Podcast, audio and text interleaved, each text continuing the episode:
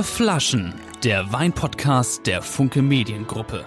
Der Podcast Vier Flaschen wird unterstützt von Silkes Weinkeller, dem exklusiven Partner in Sachen Wein. Alle vorgestellten Vorzugspakete bekommt ihr versandkostenfrei unter www.silkes-weinkeller.de.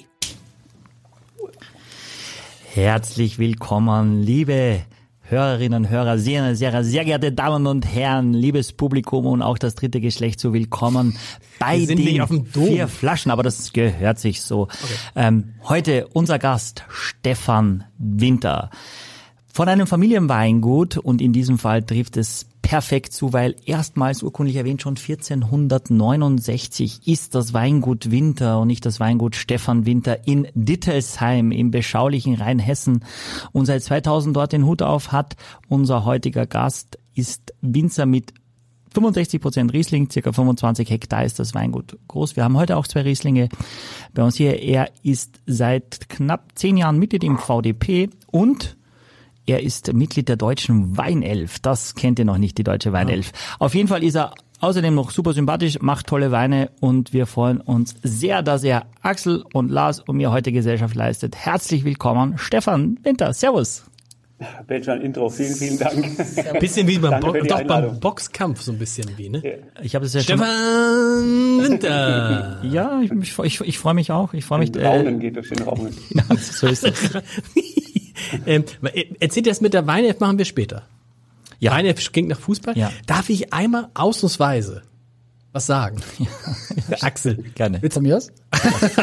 Nämlich, ich muss sagen, Stefan, ich freue mich ja extrem, dass Stefan Winter heute. Oh, muss man in die so eine Kamera gucken? Ja, ich Jetzt haben jetzt schon extrem. zehn Leute abgeschalten, habe ich gerade gesehen. Ja?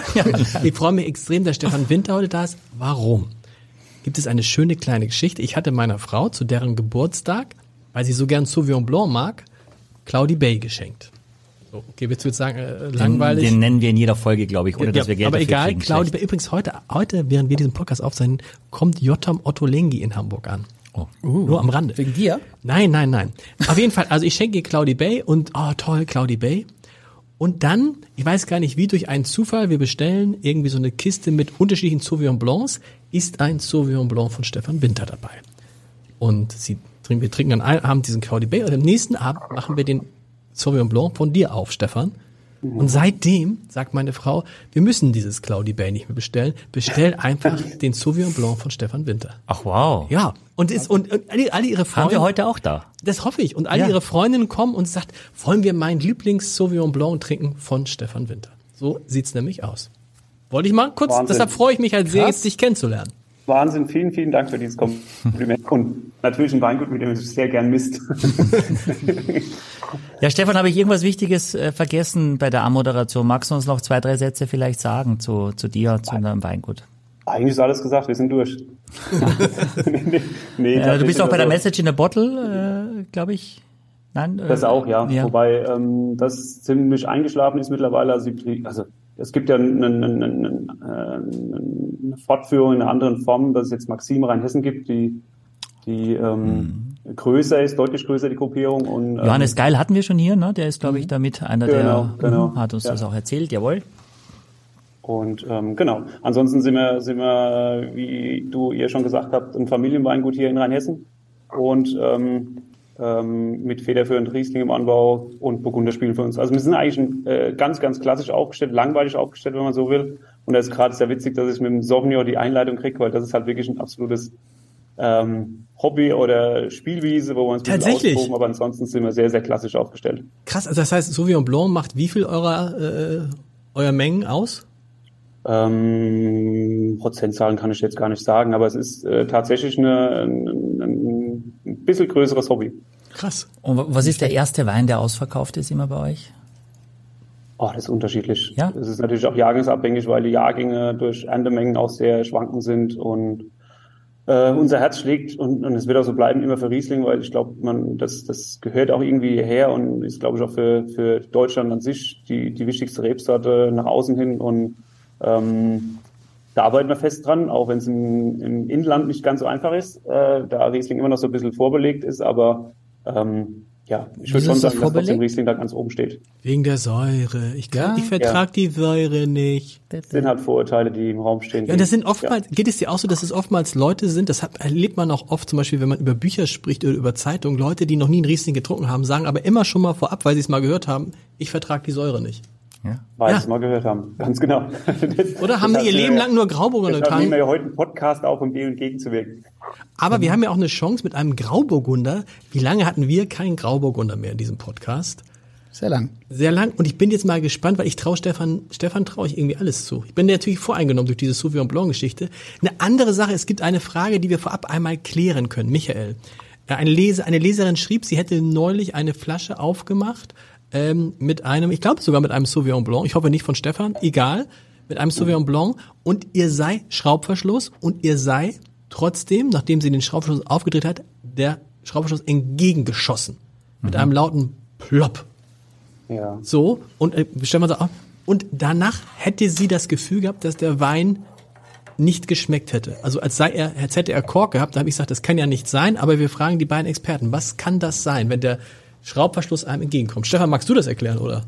Es ist, äh, ist ja eine Dichtung drin in dem Verschluss und es passiert ab und an, dass diese, dass diese Dichtung einfach an dem Flaschen, an der Flaschenmündung oben festkleben bleibt. Und ähm, da ist ja immer auch ein bisschen je nach Temperatur auch ähm, ist ja Kohlensäure in den Weinen und die, die, da ist somit auch ein minimaler Druck auf der Flasche. Und wenn der, wenn der, wenn die Dichtung auf dem Flaschenrand kleben bleibt und in dem Moment der Verschluss aber schon weg ist und dann kann es passieren, dass es abgeschossen wird. Und dass dann der Wein komisch schmeckt? Das kann eigentlich nicht sein, dann liegt es am Wein. Ja, nee. Ein Wein, der keinen Kork hat, kann ja nicht. dicht.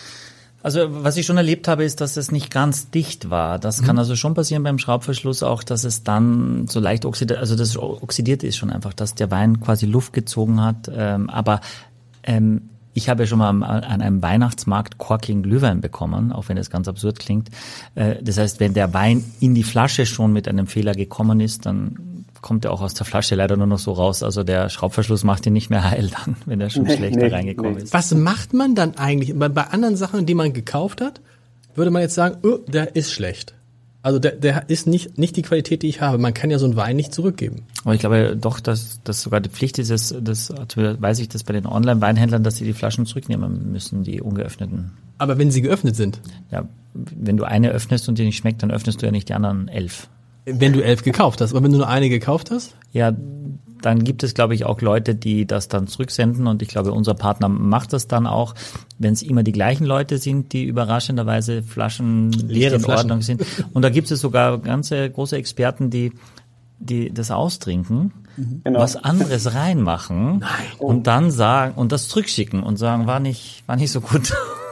Und die Wie verkosten hast das natürlich. in deinem Club, äh, dass ein Wein korkt oder dass jemand behauptet, dass er, das korkt, dass er korkt? Das haben wir schon, aber die Wahrheit ist, äh, das ist mir gerade letzte Woche passiert, äh, kennst du wahrscheinlich auch, Stefan, oder hoffentlich kennst du es, äh, auch als Gast, dass äh, ich einen Wein probiert habe, äh, äh, Buena Cinco, ja, ein spanischer Wein, der kostet bei uns so 266 Euro. Ich mache auf und denke so, Mist, der hat Kork, ja. Ähm, und dann, aber ich kenne kenn das Mitglied gut, aber dachte ich so, ich lass, ich schenke trotzdem ein Glas ein, dass der das mal probiert, weil ich gebe es auch meinen Mitarbeitern und auch in der Küche, einfach weil die oft gar nicht wissen, wie schmeckt Kork. Wusstest du am Anfang ja, ja auch nicht? Ich weiß es eigentlich immer noch nicht so genau. Gla Nee, glaube, genau. glaube ich schon, dass ihr das jetzt schon besser wisst. Ich kenne nun den Wein sehr gut und das war jetzt auch kein Kork, der dich quasi umhaut, sondern aber es war, war nicht in Ordnung. Ähm, und dann habe ich eine neue aufgemacht und die war ein Traum. Ja, und dann hab, bin ich hin zu dem Tisch oder ich will mich gar nicht jetzt sehr in Unterhaltung, aber ich weiß nicht, wenn Sie korkigen Wein eh kennen, der Wein ist leider nicht in Ordnung. Ich gebe ein Glas, haben die alle reingeräumt und sage, oh, sind Sie sich sicher? Weil, also ich, na, nicht, ne, wie wieder teuer sei, sag ich, und jetzt bringe ich Ihnen so, wie er schmecken soll. Ja, und dann haben die gesagt, ja, wenn ich das daneben habe, dann merke Ja, ich schon, ja, wow. Okay, ja, genau. Also das erwartet man eigentlich in einer ordentlichen Gastronomie und deswegen gibt es auch unseren Beruf, dass wir eben das vorher, wir probieren das ja nicht, damit wir ganz viele Schlucke Wein trinken und am Ende breit nach Hause gehen, sondern damit wir wirklich verkosten, ist der Wein in Ordnung. aber nochmal jetzt für Axel und mich, Stefan und äh, Michael, woran erkennt man, dass er gekorkt hat? Das ist ein, ein, so ein Pil, also gibt unterschiedliche Formen des Korks. Der klassische TCA, das ist so ein pilziger Unterboden, dumpfer, äh, Geschmack. Der Okay. Das Problem ist auch, wenn du es mal auf der Zunge hast, eigentlich kriegst, schmeckst du den ganzen Abend irgendwie. Deswegen will man das ja vermeiden, dass das erstmal ins Glas kommt. Stefan, oder kann man das besser beschreiben, den Kork? Nee, nee, ich finde auch, das hat so ein bisschen ähm, graue Noten. Ähm, für uns als Produzenten sehr, sehr nervig und äh, wir sind auch froh und dankbar, dass es mittlerweile der, der Drehverschluss ähm, sich auch ein bisschen durchgesetzt hat am Markt, dass das Verständnis da ist. Trotz allem muss jeder Produzent für sich selbst entscheiden, was er, was für ihn oder für seine Weine am besten passt. Deswegen, ich bin eigentlich ein großer Liebhaber von Naturkorken. Aber musste auch irgendwann auch einsehen, dass es in einem gewissen Preissegment einfach nicht umsetzbar ist. Ähm, auch nicht mit unserem Stil der Weine. Also mir wäre am liebsten, wir würden alle Weine mit Naturkork verschließen können. Aber ist, ähm, ist nicht möglich. Also wir Weil der Naturkork kostet der Kork möglich. ein Euro. Was kostet der Korken? Ein Euro? zwischen 1 Euro und 1,30 Euro netto. Ne? Und, Wow. ähm, die müssen wir auch in, es gibt natürlich auch günstigere Varianten, aber dann ist die Trefferquote halt noch viel, viel höher. Und selbst bei dem Invest, ich gerade gesagt habe, ähm, ist es halt nicht ausgeschlossen. Und das ist, es nervt uns auch immer wieder. Und dann sind genau die, die Treffer, die nicht eindeutig sind und die den Wein nur, äh, nur, und da ist Riesling natürlich auch ganz vorne dabei aufgrund der Struktur vom Wein. Also sehr anfällig, weil es so finessenreich ist. Und ähm, dann nerven uns eigentlich die, die Korken, die gar nicht eindeutig zu, zu beziffern sind. Weil, Äh, Ja. g- Ganz kurze Erklärung zu Stefan, Stefan, weil eben Leute, die das nicht so wissen, die trinken das und sagen, nee, den Winter, den braucht man nicht mehr kaufen. Genau. Der war nicht so gut. Habe ich doch ja. gesagt, dass Riesling nicht, Ja. Riesling nicht genau, meins ist. Genau. Wir haben aber jetzt einen Grauburgunder Okay. im Glas und ich finde, Axel hat noch viel zu wenig Sprechzeit. Deswegen Boah, würde nee, ich, hör auf, hör auf. Nee, nee, nee, nee, nee, nee. Doch, vergiss doch. es. Nein, vergiss es. Unterbricht Vergiss die es. Leute nicht immer, Vergiss es, Axel. Deswegen mich, wollte ich Axel fragen, wie dein nicht Wochenende sprechen, war. wenn ich, wenn ich keine Ahnung habe. ich wollte ja fragen, wie dein Wochenende war. Hat er gar nichts Nein, aber immer, du machst es, Axel. Was? Du machst jetzt die ersten vier. Oh, Es geht ja nicht um den Wein jetzt. Ich wollte fragen, aber war. interessant. Doch, aber was, was, nee, was, was, was das, aber riecht, das riecht toll. Also eins vielleicht vorweggeschoben, dass tatsächlich Grauburgunder bei uns ähm, im Weingut schon immer eine sehr, sehr große Rolle gespielt hat. Hat natürlich auch einen Boom erlebt in, in, in, in Deutschland, aber äh, ist in, abseits des Rieslings schon immer zweitstärkste Rebsorte im Weingut gewesen. Und deshalb auch für uns schon ein sehr, sehr langer Begleiter im Sortiment und ähm, wir haben auch, sehr, auch Zugriff auf alte Weinberge, wo wir sogar dann eigenes Material weiterveredelt haben und ähm, auch wieder mit eingebracht haben in die, in die Flächen. Und ja, insofern sehr, sehr wichtiger Wein und da ist auch bestes Beispiel, es gibt so viele Möglichkeiten, Grauburgunder auszubauen und Stile zu entwickeln, was ähm, die Rebe auch, Rebsorte auch wieder so spannend macht. Machen kann, ne? Aber ich finde, er riecht schon mal so, als ob man ihn trinken wollte. Also, was ja bei vielen. Nicht bei, so langweilig, ja. Nicht so langweilig. Er riecht nicht, überhaupt nicht. Er riecht eher so, als ob er ein guter Freund von einem Riesling ist. Das, was wir eigentlich immer schon gesagt haben, ist, Riesling ähm, Winzer, der Grauburgunder macht, äh, Kann es, ne? Schmeck, schmeckst, schmeckst du gleich oder riechst du auch schon gleich. Ich glaube, grundlegend kann man bei unseren Weinen immer sagen, wir sind ein Riesling-Weingut. Und genau mit der Idee gehen wir an alle Rebsorten ran. Also mir ist so sowas wie Trinkfluss oder, oder, oder Frische halt unheimlich wichtig. Ich möchte dass die Weine satt machen, sondern sie sollen auch zum Weitertrinken animieren.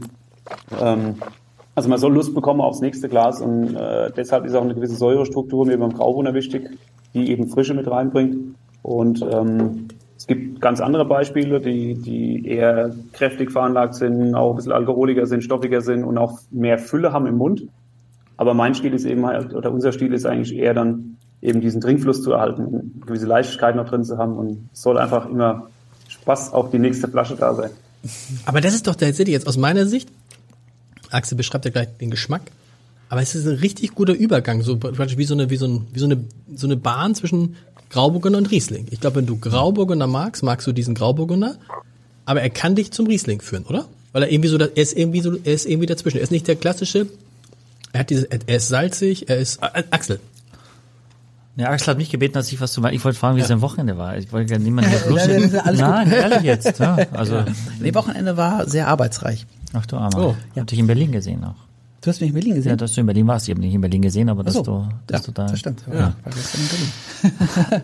Und ich hab, Nicht, nicht für uns, ist eine andere Geschichte. Das ist was anderes. Nee, also der, der schmeckt mir tatsächlich ähm, tatsächlich sehr gut. Ähm, ja, ich finde es immer, ich finde es immer schwierig, das zu beschreiben, aber ich finde ihn ziemlich vollmundig, also sehr, also geschmacklich hat er schon eine deutliche Richtung für mich und ist fruchtig und ein bisschen floral, würde ich sagen. Salz auf jeden Fall auch. Das, ist, das sind so die Sachen, die ich da rausschmecke. Also Ja, ich finde es überraschend jetzt nicht so rotbeerig, wie er oft ist, der Grauburgunder. Das Mhm. ist er eher nicht. Also ich finde es auch eher in diese, in diese Blütenrichtung. Mhm. Ich finde durchaus, die Säure ist schon knackig. Das liegt wahrscheinlich auch mit an 21. Das ist vielleicht auch das, was ich meine, wenn ich sage, dass da viel Geschmack drin ist, dass da, genau, dass da wie viel Wumms oder sowas vielleicht ist. Ich glaube, das ist, das kommt mir fast so vor, dass da überhaupt kein Holz, also es ist nur Edelstahl, weil er so, so brillant wirkt, irgendwie so klar auch. Ähm, Stefan. Das ist, das ist in dem Fall auch so, ja. Also wie gesagt, mir ist es wichtig, dass ein, das ist ein Einstiegswein in unser Sortiment, in, auch in, in, in, bei den Grauburgundern und ähm, das soll saftig sein, soll lecker sein, aber ähm, äh, auch nicht zu kompliziert. Sagst du auch ähm, lecker eigentlich? Er hat einen Genau. Du, er, er, nein, er sagt lecker, weil er hat einen Wein, der heißt Leckerberg. Also er kann nichts anderes sagen. Aber beschweren sich dann nicht Aber, aber Leute, lecker darf trotzdem sein. beschweren sich dann nicht Leute bei dir und sagen, oh, zu viel Säure? Bei dem Die gibt's sicherlich auch, aber die gibt's in alle Richtungen. Ne? Also ich meine, ähm, deshalb muss man, glaube ich, auch seinen Stil finden und dem treu bleiben. Und also bei uns ist es jetzt mit der, mit der, das ist ja nicht sauer, aber es hat Nee. trotzdem, es gibt halt auch Grauburgunder, die deutlich softer sind und fülliger sind und, und dann auch irgendwie ein BSA stattgefunden hat oder so. Das versuchen wir eigentlich alles zu umgehen. Um eben, mir ist es wichtig, äh, dass es, dass dieser Trinkfluss erhalten bleibt. Und ich für mich selbst empfinde den eher als Riesling-Trinker dann, wenn eine gewisse Säurestruktur auch da ist. Aber was, was, was heißt Trinkfluss? Ich höre das immer. Ähm, äh, wann bleibt Trinkfluss erhalten für dich? Es darf nicht klemmen, klemmen beim Schlucken. Das ist immer so das Wichtige. Wa- Was Ähm, darf nicht? Es darf nicht klemmen beim Schlucken. Klemmen beim Also Schlucken? sperrig sein am, am Gaumen. Na, du musst Genau. Lust haben wieder irgendwie, du musst Lust haben jetzt Ja, aber noch, ich- noch ein Glas. Ja, aber, aber haben wir aber, immer. Ja, aber äh, Säure ist ja wahrscheinlich der größte Hämmer für für den Trinkfluss, würde ich würde ich sagen, oder? Es muss gut einbalanciert sein. Es darf halt keine Ja. grüne Säure sein. Deswegen sind reife Trauben unheimlich wichtig, dass das gut eingebunden ist. Und es darf natürlich, die Substanz des Weines muss auch das Säurerückgrat vertragen. Wenn das nicht passt, ist es natürlich tatsächlich ähm, ein Problem. Okay. Ja. Aber das ist eben die Kunst, das hinzukriegen, dass es hinterher auch sich im Wein einbindet und dazu passt. Mhm. Und, und was und was würdest du sagen, was äh, so wann hakt es beim beim Schlucken? Also was sind Hemmnisse für den Trinkfluss? Äh, für mich tatsächlich auch äh, zu viel Stoffigkeit teilweise. Also wenn es zu ausladend, zu alkoholisch und breit wird. Das Ja. ist sowas, was mich oft stört bei manchen Weinen. Oder ja, grüne Säure kann natürlich auch irgendwann schwierig werden. Ja. Okay. Was ist das, was man da schmeckt? Ist das so Rosenwasser oder was ist das? Es ist ja, ihr habt ja recht, es ist, oder was, was, was, was sagst du, Stefan? Ist, so, welche Frucht, eine richtige Frucht, die ich so massiv da rausspreche, schmecke, habe ich jetzt nicht. Steinobst. Ich, ich finde es auch ehrlicherweise immer sehr, sehr schwierig. Ähm, jeder empfindet das ja anders. Ich bin überhaupt kein Freund von ähm, äh, jemand was vorzugeben, was er da rausschmeckt oder rausriecht. Ähm, ich für mich habe eher so gelbe Früchte und auch ein bisschen Melone und so, aber ähm, es gibt sicherlich einfach, jeder nimmt Dinge anders wahr und kann die, schmeckt die auch in der Aber Form Melone an. ist gut. Melone ist gut. Dann so eine Honigmelone eher, oder? Ja, genau. Gelber Apfel vielleicht ein bisschen. Aber wie gesagt, ich bin, ich bin da grundsätzlich eigentlich überhaupt kein Freund von, weil das sind, es soll jeden Spaß machen. Ich möchte auch niemand von irgendeinem Wein überzeugen, sondern jeder soll, es gibt so eine schöne, vielfältige Weinwelt und ähm, ähm, ich bin immer froh für jeden, der, der den Weg mit uns bestreitet und dem, dessen Geschmack wir auch irgendwo getroffen haben und der, der Spaß hat an unserem Stil. Aber wenn jemand sagt, es schmeckt ihm halt nicht, dann, dann ist es so. Also Klar, wobei wir schon gelernt haben oder dass, dass viele das eben sehr gut finden, dass wir versuchen, Worte zu finden. Und wenn du dann dich an den Wein rantastest und dir das jemand vor erzählt, dann findest du es auch leichter selber, ne? Wenn also jemand Honigmelone ist gut. Das kann man, damit Ja. kann man was anfangen. Das dann, passt. ja, hm, auf jeden Fall. So, komm, jetzt machen wir, jetzt sehe ich den, den, der Also ganz kurz, den, kostet neun Euro. neun, wow. Cool. Boah, ist aber günstig. Das ist gut. Flasche, ja.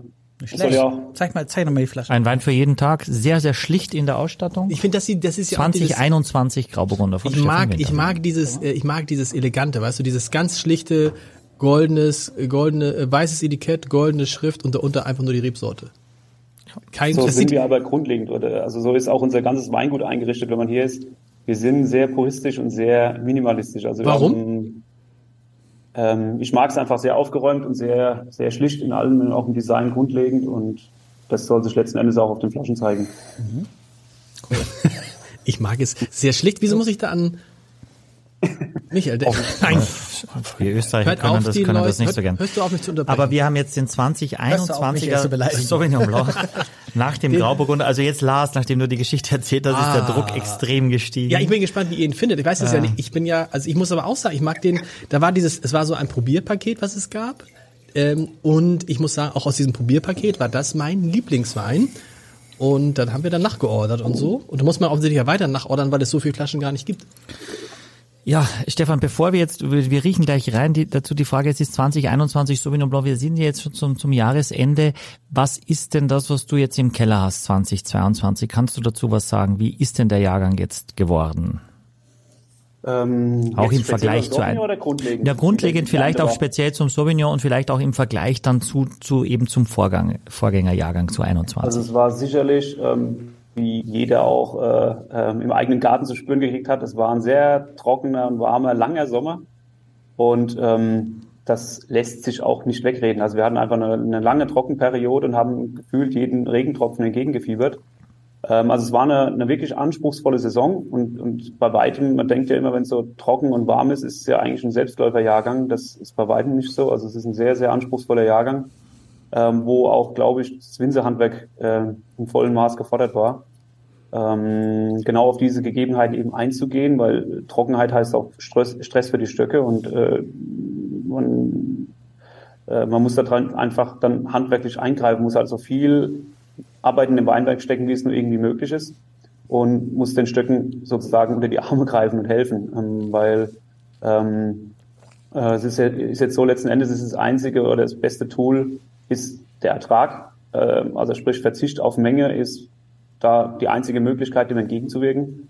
Und ähm, das haben wir außerordentlich stark getan dieses Jahr. Und man weiß es natürlich erst immer rückblickend. Ne? Also ich meine, wir, wir sind eigentlich ja an, an, an einem kühlen Fleck Erde für Wein zu produzieren und ähm, diese lange Vegetationszeit macht ja auch gerade den deutschen Wein irgendwo aus. Und ähm, äh, warme Sommer beschleunigen eigentlich oder kürzen dieses Zeitfenster der Blüte bis zur Ernte. Und Wann habt ihr diesmal, wann habt ihr diesmal, also wann habt ihr diesmal geerntet? Wir haben relativ früh angefangen am 5. September. Also wir haben noch eine Partie im August, Ende August geerntet für Sekt, aber ansonsten ähm, Anfang September dann. Waren dann aber auch recht zügig durch in vier Wochen.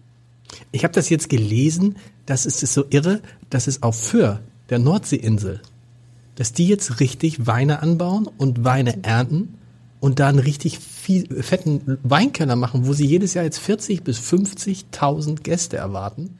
Die Reben, Rebsorten kann ich nicht. Johannes, St. Johannes, gibt es so eine Rebsorte? Ja, das sind ja meistens äh, so äh, Piwi-Rebsorten, so pilzresistente Rebsorten Okay. in eher kühleren Regionen, weil die quasi vor der Fäule dann äh, äh, besser gewappnet sind äh, oder vor dem Mehltau. Aber als, vielleicht als sollten wir da mal hinfahren. Vielleicht sollten wir mal eine Folge da auf Föhr machen, weil das war so, ich meine, die bauen da jetzt einen Weinkeller, ein richtig fettes Ding, so ein bisschen so vier Jahreszeitenmäßig. Für Flaschen. für, Flaschen. Aber du musst dir und dann und erwarten 40, 50.000 Gäste auf für Ja, was zum machst Wein du sonst trinken. noch für? Was machst Nein, du das ist eine tolle, das ist eine tolle Insel. Ja, ja, aber es ist langweilig, schlecht, relativ schlechte Gastronomie. Ich war einmal, äh, schönes Haus, das wir hatten bei Freunden, aber sonst ist, kannst du nicht viel machen auf für. Aber ich meine, geht das von Bohnen überhaupt? Also ist das nicht total Offensichtlich. da? Ja, offensichtlich. Ja, ich glaube auch das Klima ist eben entscheidend, wenn es jetzt Ja. immer wärmer wird. Stefan hat es ja gerade erzählt. Ähm, lass uns mal reinriechen. Ich habe dann nämlich auch noch eine Frage dazu, Stefan, was du gerade gesagt Es hast, ist ist ja sehr, sehr interessant. Jetzt 2021 Sauvignon Blanc, Man riecht natürlich sofort, dass es ein Sauvignon Blanc ist. der sogar, das sehe ich am Etikett, nur 12 Alkohol hat. Das ist so auch die, die, die Marschrichtung oder das, was du gern hättest, wenn du es dir wünschen darfst. Zwischen 11, und 12, ja. Okay. Ja, die Nase ist relativ grüne Paprika als erstes, die du erstmal hast. Ja, sowas Knackiges gleich kommt dir eigentlich was sehr, sehr Frisches entgegen. Sind wir wieder beim Trinkfluss. Naja, und dieses klassische Sauvignon Blanc Aroma, ne, das ist irgendwie schon, das ist ja nicht überall so, aber hier ist es so. Ah. Grüße nach Hause. Wie verhält sich's mit dem, mit dem, ohne dass du jetzt einen Analysewert sagen musst, mit dem Zucker bei dem Wein? Also ist das schon ein bisschen mehr, weil du ja so eine gute Säure hast und um auch das Gelände gängiger und massenkompatibler, das Wort Masse ist ganz schlecht für international Gelände ist das ja nix. Ja. Na, international ist das nix. Äh, 25 Hektar, da würde, ich hatte heute einen Gast aus äh, Chile, die haben eine einzelne Lage, die 25 Hektar hat, äh, ja, äh, ganz in der Ebene und eigentlich war schon mal in einer einzelnen Lage in Washington State mit über 200 Hektar, eine Lage, ne? also muss man sich mal vorstellen, deswegen ist das ja relativ wenig, aber für deutsche Verhältnisse äh, quasi, dass du das, dass du den Wein, dass der Wein am Ende doch möglichst vielen auch schmeckt. Da kannst du ja mit dem Zucker schon ein bisschen spielen. Genau, ich finde sogar auch mit dem, mit dem Stil, den wir verfolgen, ganz passend. Ähm, es gibt ja auch da ganz, ganz viele Möglichkeiten, mit Holz, ohne Holz, äh, kräftiger, trockener. Ähm, bei uns ist es tatsächlich so, dass mir das mit dem etwas mehr Restzucker in Anführungszeichen in dem, in dem Einstiegssegment auch ganz gut gefällt. Ähm, äh, warum? Also kannst du sagen, warum? Sport, aber ähm, äh, es soll einfach halt auch ähm, sag ich mal, den, den, Einstieg, den Einstieg ermöglichen in, in, in unsere Weinwelt und ähm, es nicht zu kompliziert machen. Also ist, ganz oft ist es so, dass in der Weinwelt vieles viel zu kompliziert dargestellt wird und, und nicht verstanden wird, wie Angst da ist. Und genau das sollen auch so Weine ein bisschen nehmen. Und Restzucker ist ein Mittel, äh, um, um es ein bisschen einfacher zu machen, oder? Äh, nicht immer, aber auch. Ja. Also gerade wie gesagt mit, dem, mit den etwas knackigeren Säure und wenn es dann trockener wäre und und äh, knackig, ja, okay. dann wird's halt auch, dann muss man sich schon wieder ein bisschen mehr auf die Weine einlassen. Mhm. Und so liegt es bei knapp 9 Gramm Zucker und ja, macht glaube ich einfach auch Spaß zum Trinken. Ist es nicht? Ich finde, das ist so, es ist genau ausbalanciert zwischen süß und grüne Paprika. Du hast ja schon ein bisschen was Tropisches dann am Tropisches, auch, genau. Ja. Du hast, du hast einen wunderbaren Trinkfluss. Du hast total Lust weiter zu trinken. Es ist aber auch nicht so aufdringlich wie einiges so. Es ist nicht zu aromatisch, ist auch nicht dann, manchmal ist es ja zu quietschig oder zu, also zu sehr grüne Paprika. Ich finde, das ist wirklich so, so ein Sauvignon Blanc, den du super gut abends trinken kannst. Und ich kann das ja aus jetzt eigener äh, empirischer Erfahrung sagen. Die Flasche ist irre schnell leer. Ist wirklich irre.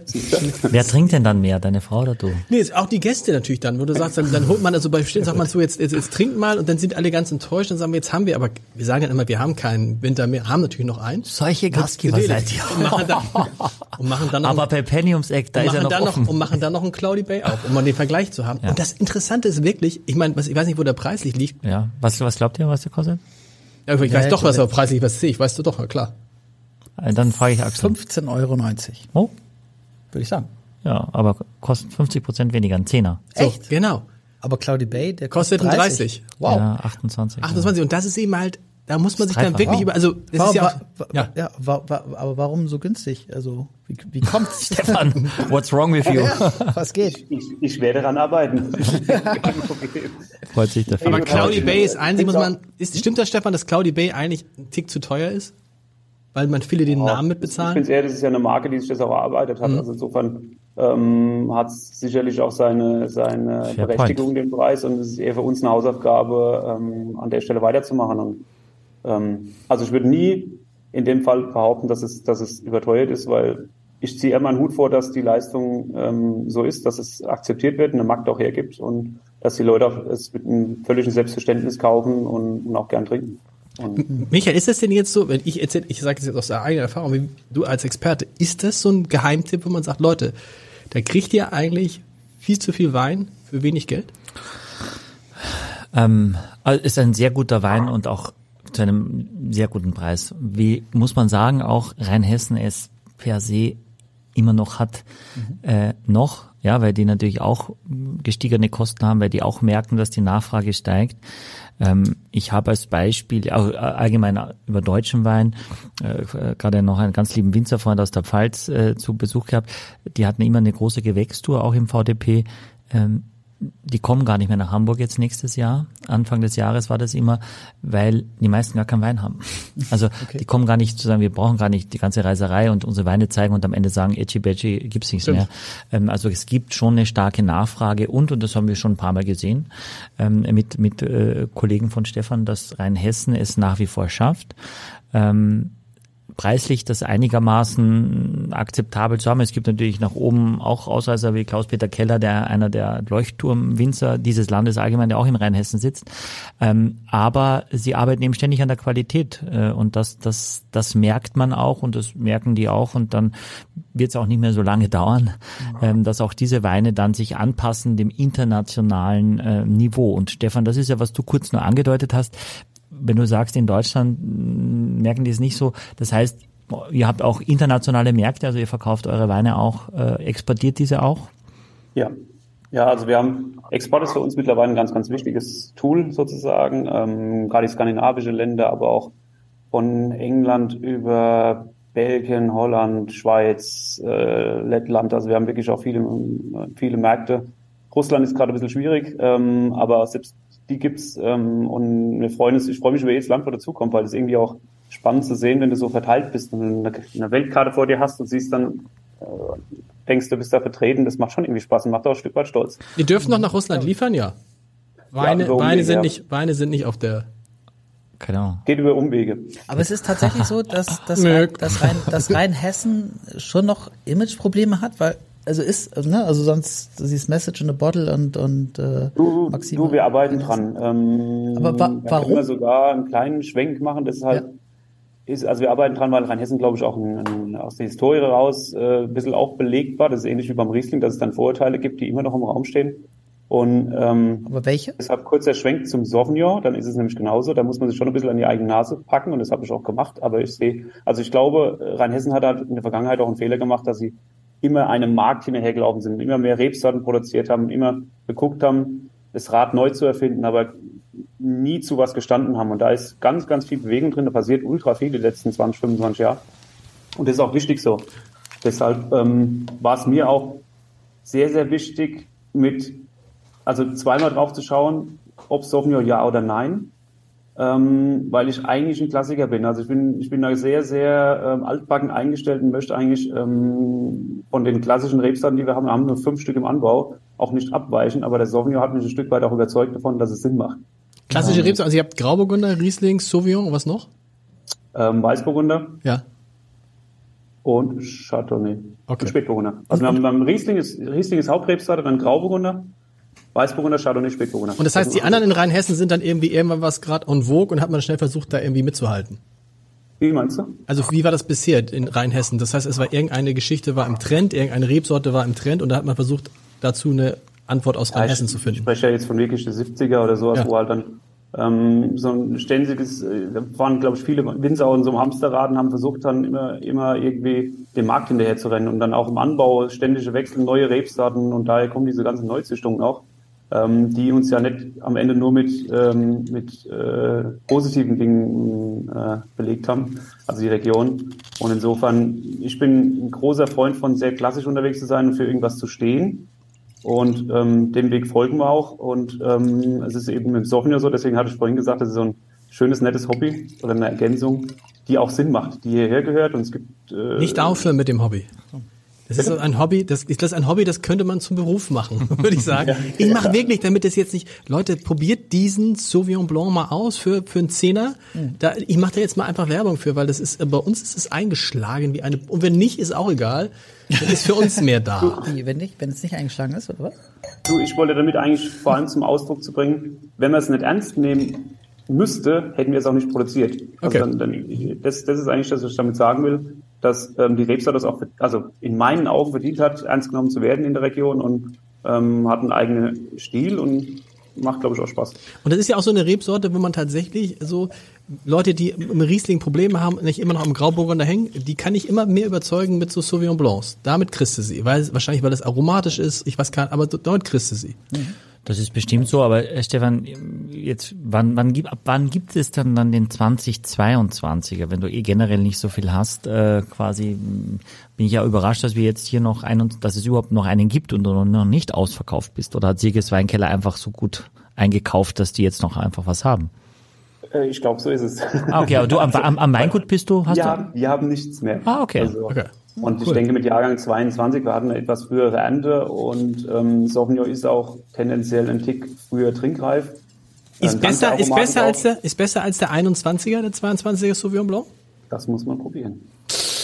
Mystisch, mystisch. Jetzt die Rieslinge sehen anders aus vom Etikett, sehe ich gerade. Naja, ich glaube, das ist, was Stefan erklärt hat, dass quasi in dieser Basis eben auch Weine sind, die, die sie zwar das Ganze ja kontrollieren, aber die nicht zwingend im Besitz des Weinguts sind, die Trauben. Und hier im Kalkstein sieht man dann auch quasi von der Aufmachung schon, dass es einfach eine Stufe oder sogar zwei höher geht, richtig? Aber nicht im Besitz des Weinguts, wie geht das? Also, Was meinst du? also, also Trauben, die ihr kontrolliert, aber die nicht in eurem Besitz sind, das heißt, ihr beackert fremde Flächen oder? Ähm, das ist ja in anderen Ländern selbstverständlich. Und Ja. ähm, nur in Deutschland wird es immer so ein bisschen kritisch gesehen. Wichtig ist da, dass du einen Einfluss drauf hast, dass du deine Winzer an die Hand nimmst. Also es sind einfach befreundete Winzer oder Winzer hier aus der Region, die schöne Flächen haben und Weinberge haben. Und die nehmen wir halt an die Hand, begleiten die das ganze Jahr über, besprechen Dinge, was äh, Arbeitsschritte, die gemacht werden müssen. Und ab der Ernte übernehmen wir dann. Also wir ähm, kontrollieren die Weinberge mehrfach im Jahr und wie gesagt sprechen das alles ab. Das sind ja auch alles langfristige Winzer, äh, langfristige Lieferanten und da ist natürlich auch vieles mittlerweile eingespielt. Und ähm, wie gesagt, international ist das ein völlig selbstverständliches Modell. Ja. Also Ähm, ich, und ich, ich ich wollte jetzt auch gar nicht kritisch, äh, also gar nicht kritisch fragen, sondern also dann seid ihr sozusagen die mit dem größeren Know-how, die sozusagen äh, aber Kooperationspartner finden, die halt eben die tolle Flächen haben, auf die ihr scharf seid. Ja, ja, also am Ende ist es so. Und die ähm, es nicht selber vermarkten ist müssen, ne? Das Ah ja, okay. Schöne an Hessen, dass die Region so groß ist und da so viel Möglichkeiten auch bietet und ähm, du kannst ja halt wirklich die Flächen aussuchen. Es gibt, gibt so viele interessante Standorte hier in, in der näheren Umgebung und ähm, auch mit dem Alter der Weinberge, du hast dann so schöne Zugriffe auf andere Flächen, was tolle Möglichkeiten äh, bietet einfach. Aber ich, ich weiß, ich weiß, was, was Stefan meint. Das ist aber, glaube ich, bei uns und hoffentlich auch bei vielen unserer Hörer, die also einfach gern mal Wein trinken oder Wein interessiert sind oder ein bisschen drüber hinaus. Bei den Profis ist es eher so, dass man dann sagt, Pros, aha, sagst du da mal. sagt man da äh, nur Zukauf war, also ne, nicht im eigenen Besitz, was aber mit der Qualität genau Zero zu tun hat. Es würde auch nie jemand schmecken. Aha, das ist quasi jetzt äh, das gehört dem Stefan Winter und das gehört dem Heinz Müller, der ist nebenan und die pachten das seit 27.000 Jahren und haben auch die nächsten 500 Jahre. Das hat ja quasi hat äh, mit der Qualität keine Aussage, ja, wenn du es wirklich auch kom komplett kontrollieren kannst. Wenn du die Trauben kaufst, wenn du den Winzer noch nie gesehen hast, nicht weißt, wo es wächst, sondern nur die Traube kaufst, ja, dann ist es anders, weil du weißt nicht, was ist passiert, aber wenn du wirklich dabei bist, ähm, und man muss sagen, das machen die allermeisten, also vor allem die größeren, ein Robert Weil, ein Weingut Weil hat äh, in der Basis ganz vieles, was nicht am, vom Weingut im, im, im Besitz des Weinguts ist. Aber ich finde, diese Diskussion gehört auch, äh, muss man die gar nicht führen. Kurze, sie- hm, kurze Zwischenfrage. Stichwort Qualität. Dieser Podcast gehört uns? Dir, mir, Axel? Nein. Nein, er Der gehört, gehört unseren uns gar Hörern. nicht. Nein, der gehört unseren Hörern und wenn man aber rein, da hört er uns gar nicht. Und Also wir, we, we, wem gehört er? wir, uns gehört er nicht. Also wir, uns gehört das hier alles nicht, was wir machen. Das heißt, wir beackern auch ein Fremdes Feld. Und du hast uns auch, und Axel und ich hatten gar keine Ahnung von Wein, du hast uns an die Hand genommen. Es ist das gleiche Prinzip eigentlich. Wo, das ist am Weinberg einfacher. Ja, aber, ja, So, dann wollen wir, so, Stefan, man, muss äh, eines immer, man muss eines immer am Ende sehen, da steht mein Name drauf. ja, genau. Ähm, Hier genauso. So Hier, ne, Spruch aus der Historie, den brauchst du nicht zu wiederholen, da ist die Werbung hoch und runter gegangen, aber am Welch- Ende steht mein Name drauf und Welcher ähm, Spruch? Bitte? Daher werbe ich mit meinem Namen. Klaus Hipp. Ja, genau. Klaus Hipp. Ach so, ach okay, das ist der, Ähm, der auch, auch ein Winzer. Alete kotzt das Kind oder was? Ich will nur sagen, wenn, wenn ich dann dahinter stehen würde und, und das kritisch sehen würde, äh, würde ich das auch nicht machen. So ist es. und, ähm, wir haben nur, wir haben wirklich ganz tolle Partner, die, die einen super Job machen, die auch teilweise im Inventar gar nicht eingerichtet wären, das dann weiter zu begleiten. Und ähm, das ist natürlich auch ein Rieseninvest. Also wir investieren ja da in, in, in Pressen und alles mögliche, also in, in Kellertechnik auch irgendwo ein Stück weit immer dann das zu übernehmen. Technik klingt so technisch, aber ähm, eigentlich nur, ums äh, so, so, so gut als möglich irgendwie zu verarbeiten. Und das kann und will auch nicht jeder. Und äh, die, manche sind halt einfach auch die besseren Gärtner, sage ich jetzt einfach mal. Die, die, die machen draußen super, der, deren Herz brennt für die Weinbergsarbeit. Und die sind gar nicht so gerne im Keller und machen Wein draus. Und ähm, Das hast du ja ein Stück weit ja erzählt, dass ihr schon von 1469, aber so lange macht ihr natürlich noch gar nicht Flaschenabfüllungen. Ne? Das im Prinzip ist ja genau das Beispiel, dass irgendwann eine Generation entschieden hat, okay, wir machen jetzt unseren eigenen Namen drauf. Und vorher hat es eben jemand anderes verkauft. Du guckst so professionell schon in die Kamera. Ist so richtig so ein Kamera, wenn das, wenn das angeht, das rote Licht? Ja, Ja, ich habe immer eins, zwei oder drei geschaut. Aber Und jetzt, da gab es immer ein Kamerakind. jetzt, also jetzt muss ich mal nochmal sagen, ab dem, hab ich schon drüber gesprochen, Michael Schanze. Nein. Hast du schon mal, hast du schon mal Hab erzählt? ich schon mal erzählt, ne? Was denn? Wie der, dass der, Sieht ganz anders aus, Michael Schanze. Ach so. Ähm, aber das ist doch jetzt, ich finde, das ist jetzt nochmal, dass man sagt, schöner Sauvignon Blanc, aber Riesling, Riesling, Riesling. Ja, aber Es du ist bist- einfach Riesling, Riesling. Nein, Stefan, lass uns mal drüber sprechen. Die beiden, das ist einfach, es ist einfach die Krone der Schöpfung. es gibt 2021 Riesling Kalkstein. Das haben wir im Glas, dass Ja. alle mitkommen jetzt hier. Genau, das ist im Prinzip das Bindeglied zwischen den Gutsweinen und dem, der ersten Lage, wenn man so möchte. Ähm, also schon ein Wein, den wir sehr, sehr ernst nehmen, der aus sehr, ähm, sehr, sehr guten Weinbergen kommt, die vielleicht vom Alter her noch etwas jünger sind. Also ein Ortswein Äh, quasi? Quasi, ja, können wir Ja. so sagen. Ähm, ist jetzt ein, ja, ein VDP-Thema, wieso das dann jetzt äh, Kalkstein heißt, aber äh, da ist Name tatsächlich Programm und das ist auch unheimlich wichtig, dass wir ähm, Weinberge wählen, bewusst wählen. Also Kalkstein ist für unsere Region, für unsere Ortschaft ein unheimlich wichtiges Gestein und das prägt die Weine. Und das muss natürlich auch in dem Wein das Versprechen sein, dass ich Kalkstein schmecke. Mir fällt, da, mir fällt da so ein Werbeslogan ein, den man gut dazu machen könnte. Riesling. Riesling, der nach Heimat schmeckt. Ah, ich dachte Riesling, Riesling. Findet ihr den Riesling. Spruch? Riesling, der nach Heimat schmeckt? Wow. ist Stefan. großartig. Stefan. Unfassbar. Ja, sag mal. Großartig. Stefan. Weißt Ja? du, und die Ja, beiden haben es gar nicht. Weißt du, das ist das Problem, wenn du mit den beiden zusammenarbeitest. Weißt du, sie denken jetzt, boah, wo kommt das her? Und Stefan weiß natürlich, wo es herkommt, aber sag du es selber. Es steht auf der Flasche. Richtig. Ganz klein an der Seite. Riesling, der nach Äh, Heimat steht auf schmeckt. der Seite der Flasche drauf. Genau. Ja. Kann man auch gleich noch gucken. Aber das, genau das ist die Idee dahinter. Ne? Und, und das ist aber auch das Versprechen und deshalb ähm, ähm, wir hatten die Sachen grundsätzlich von Hand, das ist selbstverständlich für uns und sind auch sehr, sehr kritisch mit der Auswahl der Weinberge und der Flächen, die dann in den Wein auch reinkommen. Und ähm, ähm, ich finde es eine tolle Möglichkeit, eben die, den, den Spannungsbogen ein bisschen aufzubauen vom, vom Einstiegsriesling dann auf den, den erste Lagenriesling, der steht, steht dazu zwischendrin, also der Kalkstein. Und ähm, ist Aber im In- und Ausland mittlerweile sehr erfolgreich. Cool. Aber du sagst, äh, also den Kalkstein, den muss man auch schmecken. Also, sch- Ja. also ist das dann das Salz, was da rauskommt, oder wo schmeckst du den?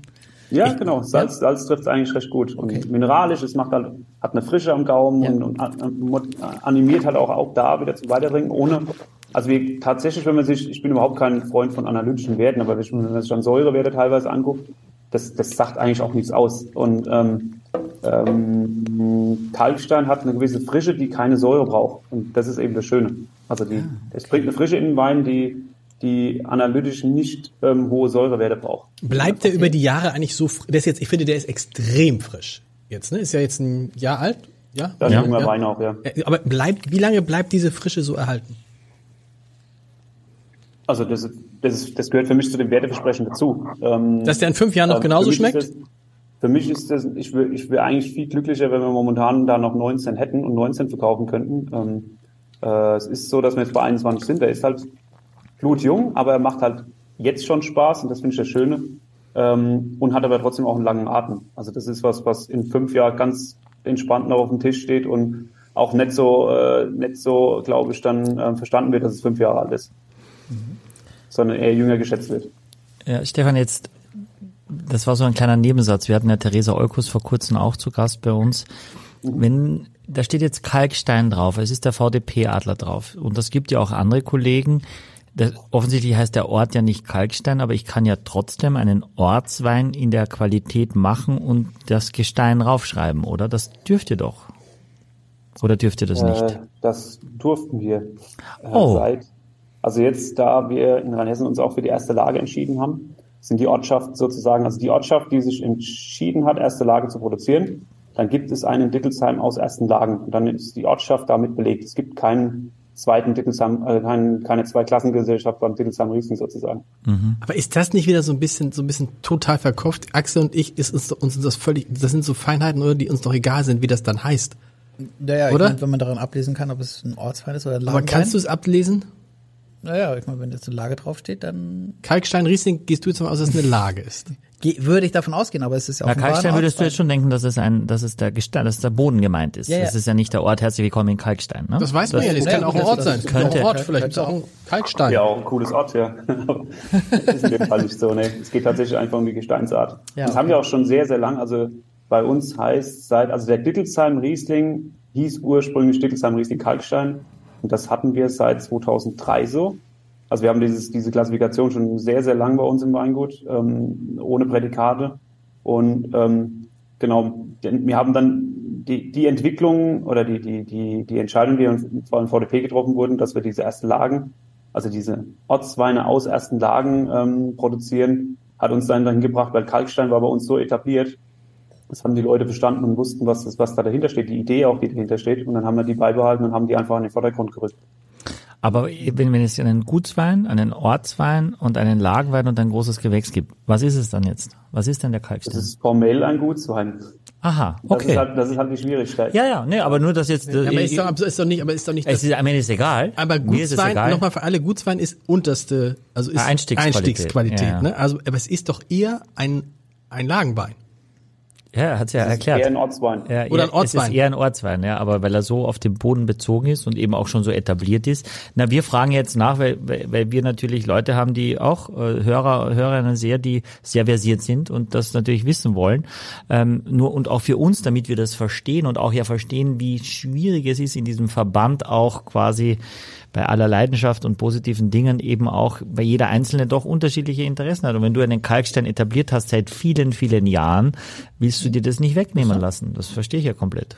Was schmeckt dir denn? Ja. Was schmeckt ja. dir denn überhaupt? Ich wollte mal kurz noch. Aber diese Verbands, äh, ist es so, ich finde diese, das ist so eine, Nein, aber das ist doch das, was, was die Leute, was, was, Ja. was, was, wo, wo sich, wenn die mir jetzt sagen, Stefan, nach zehn Jahren äh, VDP, was, was äh, würdest du es wieder machen oder was sind die guten Sachen? Und dann ist das andere, muss man halt auch mitnehmen. Wie alle jetzt sagen, wir werden biodynamisch in 2025 oder 24. Es ist halt tatsächlich auch nicht einfach. Also ich kann, ich kann schon verstehen, dass auch in internen Kreisen immer auch das ein bisschen kritisch gesehen wird. Und ich bin auch da jemand, der, der glücklich ist über klare Linien und, und die auch draußen verstanden werden. Und dann muss man schon sagen, da ist es die letzten Jahre im deutschen Weinbau, es hat sich sehr ähm, aufs, äh, auf das konzentriert, wo- worauf es eigentlich ankommt, auf die Weine und auf die Lagen. Ähm, ähm, also grundsätzlich bin ich ein großer Freund von dieses Systems und ähm, stehe auch dahinter. Ähm, wir müssen nur aufpassen, dass es nicht zu kompliziert wird. genau, das ist der, das ist der. Kunde noch versteht, weißt du, dass man nicht Ja. irgendwie, irgendwie studiert haben muss. Es ist ja schon, man sieht den Adler, da muss man Dings und sagt man, Gutswein, wenn du auf der Straße jemanden fragst, Gutswein, Ortswein, Lagenwein, großes Gewächs, Das wird schon schwierig. Das wird schon schwierig. Man müsste aber, man müsste einfach irgendwie so, so eine, so eine, so eine Qualitätsskala so ein haben. Stern oder sowas, ganz ja, einfaches, also, genau. ja, eins bis fünf Sterne oder so. Aber das, das ist ja scheinbar nicht möglich, weil es so viele verschiedene. Das ist, das ist aber halt natürlich, wenn man sich den VDP als solches anguckt, es ist nicht ganz einfach. Ne? Die Bedürfnisse sind so unterschiedlich. Wenn man jetzt von einem Mosel anfängt und geht mal über Baden oder so, also das, welche unterschiedliche Weinstile, äh, klimatische Bedingungen da herrschen und dass das nicht, das, das in ein System zu pressen, ist tatsächlich auch ähm, sehr, sehr anspruchsvoll. Und, Aber, ähm, aber stimmt schon, was euch so ein bisschen fehlt, ist dieses zum Beispiel, bei Büchern gibt es dann irgendwie dieses Spiegel-Bestseller-Dings. Bei Hotelen gibt es die Sterne 1 bis 5. So und so. Bei Restaurants gibt es Sternebewertung Gourmillot. Es gibt die Punktebewertung bei Weinen, ne, zum Beispiel vom Parker, aber die sind ja in der Regel nicht auf der Flasche. Nein. Und dann stehst du da im Laden und denkst, woran soll ich das jetzt, wenn man jetzt, Ja, den, Da hilft ja unser Podcast. Das Ja, ist ein, unser ein Podcast- Instrument. Das es gibt hilft. immer mehr Wein-Podcasts, habe ich gesehen. Ne? Es gibt einen Wein-Podcast von Edeka, habt ihr das gesehen? Edeka. Ja, Krass. krass. Ja. Ah, Aber ich habe das Gefühl, da werden auch so Weine, die bei Edeka, das ist Ja, aber Edeka, ihr weißt du, in Kiel, Edeka, Schlemmermarkt, Freund, ich kann es nur sagen, guter Land. Hammerladen. Hammer, die haben, die Ja, haben, und die haben wir wirklich einen, äh, einen Weinkern, ich weiß nicht, ob das Sommelier ist, aber der Ja? hat Ahnung von Wein. Und Stefan, du bist bei Und, äh, Edeka? Du hast was? Ähm, man muss ja dann immer auch seinem, seinem Weinlieferant des Vertrau also des Vertrauens auch tatsächlich vertrauen und das ist ja das Schöne. Ähm, wenn man dann auch vielleicht einen, einen, jemanden gefunden hat, den man, der da äh, auch auf einen zugeht und ähm, Verständnis entgegenbringt, wie was man selbst für ein Bedürfnis hat. Und dann gibt's ja auch eine schöne Beratung in den meisten Fällen und dann kann man, glaube ich, so schon ganz gut zu seinem Ziel kommen. Da haben Axel und ich durch das große Glück, weil der Weinberater Ja, ja. unseres Vertrauens sitzt neben uns und der hat uns, weißt du was, Stefan, vor einer, vor, ein, äh, vor, vor, vor ein paar Wochen, weiß ich gar nicht, ich komme jetzt durcheinander, aber auf jeden Fall, in einer Folge haben wir einen Rotwein getrunken aus dem Napa Valley. Und wir schmeckte uns so gut, Axel. Und der Michael sagte immer und immer wieder, und was meint ihr, wenn ich euch gleich den Preis sage? Da werdet ihr erst überrascht sein. Und Axel und ich natürlich, preisgetrieben wie wir sind, dachten, geil, das Ding kostet 20 Euro. Und ich hatte schon den Gedanken, du auch Axel, mir schon 10 bestellt oder 12. Ich dachte, und dann sagte Michael, was sagte Michael dann, Axel, die Flasche kostet? 440 Euro. Und diese Gesichter von uns sind äh, zum Glück ja aufgenommen. Das war, aber da haben wir auch wieder gedacht, weißt du, wenn du solche Freunde hast wie Michael, ja. Dann brauchst du keine weiteren Freunde mehr. Nee, das stimmt. Also, Also jedenfalls ich fahr mit dir mit, wenn du irgendwo hinfährst oder so. Ich bin dabei. Axel hat mir so eine schöne Nachricht hinterher geschrieben, dass er quasi, man braucht da gar keinen. Nee, ich wollte mit ihm die anstoßen. Ich So, wollte, ich dass dachte, du das, das, man kann ein Millionärsleben führen in meiner Gegenwart. aber wir hatten jetzt, das stimmt. das war Wonach total schmeckt- ja, wonach schmeckt das? Wonach da, schmeckt da, das? Darum ging es noch, um das kurz zu beschreiben. Ja. ja äh, äh, an, äh, also organoleptisch jetzt hier würde ich sagen, äh, ist es für mich äh, doch äh, Apfel, Ja. etwas, was ich aber auf jeden Sehr Fall viel, starker Apfel. Mhm, am Gaumen habe. Äh, kein grüner Apfel, eher vielleicht ein, ein roter oder ein gelber Apfel. Dieses leicht gelbfruchtige zieht sich schon durch, auch durch die ganze Kollektion. Ähm, eine sehr, äh, also auch eine Säure wieder, eine sehr prägnante, äh, aber eine gute Säure, eine Saftigkeit. Dieses Salzige habe ich auch sehr intensiv, was du hattest. Ähm, auch das finde ich wieder sehr, sehr harmonisch von diesem Zuckersäurespiel. Ähm, Das 13 finde ich, Alkohol. das ist bei allen dieser Weine, dass die sehr ausbalanciert sind. Das ist sehr, sehr harmonisch, nicht irgendwie, dass es so wirkt, irgendwie, oh, irgendwas sticht hervor. Und das mag ich, ich mag das. Ja, das freut mich. Also wir investieren halt viel in die Weinberge. Das ist, das ist am Ende die Basis für alles. Und das, äh, das ist wie in einer guten Küche auch. Ähm, nur so gut wie die Lebensmittel sind, so gut kann auch der Koch oder jetzt in dem Fall der Winzer performen. Und ähm, ich habe ein großartiges Team hier rund um unsere Familie, die, die genau den, den, den gleichen Weg mitgehen und die, deren Herz schlägt jeden Tag dafür, äh, besser zu werden. Und ähm, das ist äh, unbezahlbar. Und ähm, genau das ist uns das Wichtige, dass wir halt einfach das Jahr über bestmöglich in, äh, unseren Job bestmöglich machen, um dann in der Erntezeit damit belohnt zu werden. Und äh, du brauchst einfach reife ähm, oder gut ausgereifte Trauben und dann auch gut gelesen, dass, dass du halt einfach alles sortiert hast und dann, dann kannst du eigentlich nicht mehr viel falsch machen. Und wenn es dann auch noch schmeckt, ist doch schön. Hast du eigentlich von dieser Dürnberg-Aktie gehört?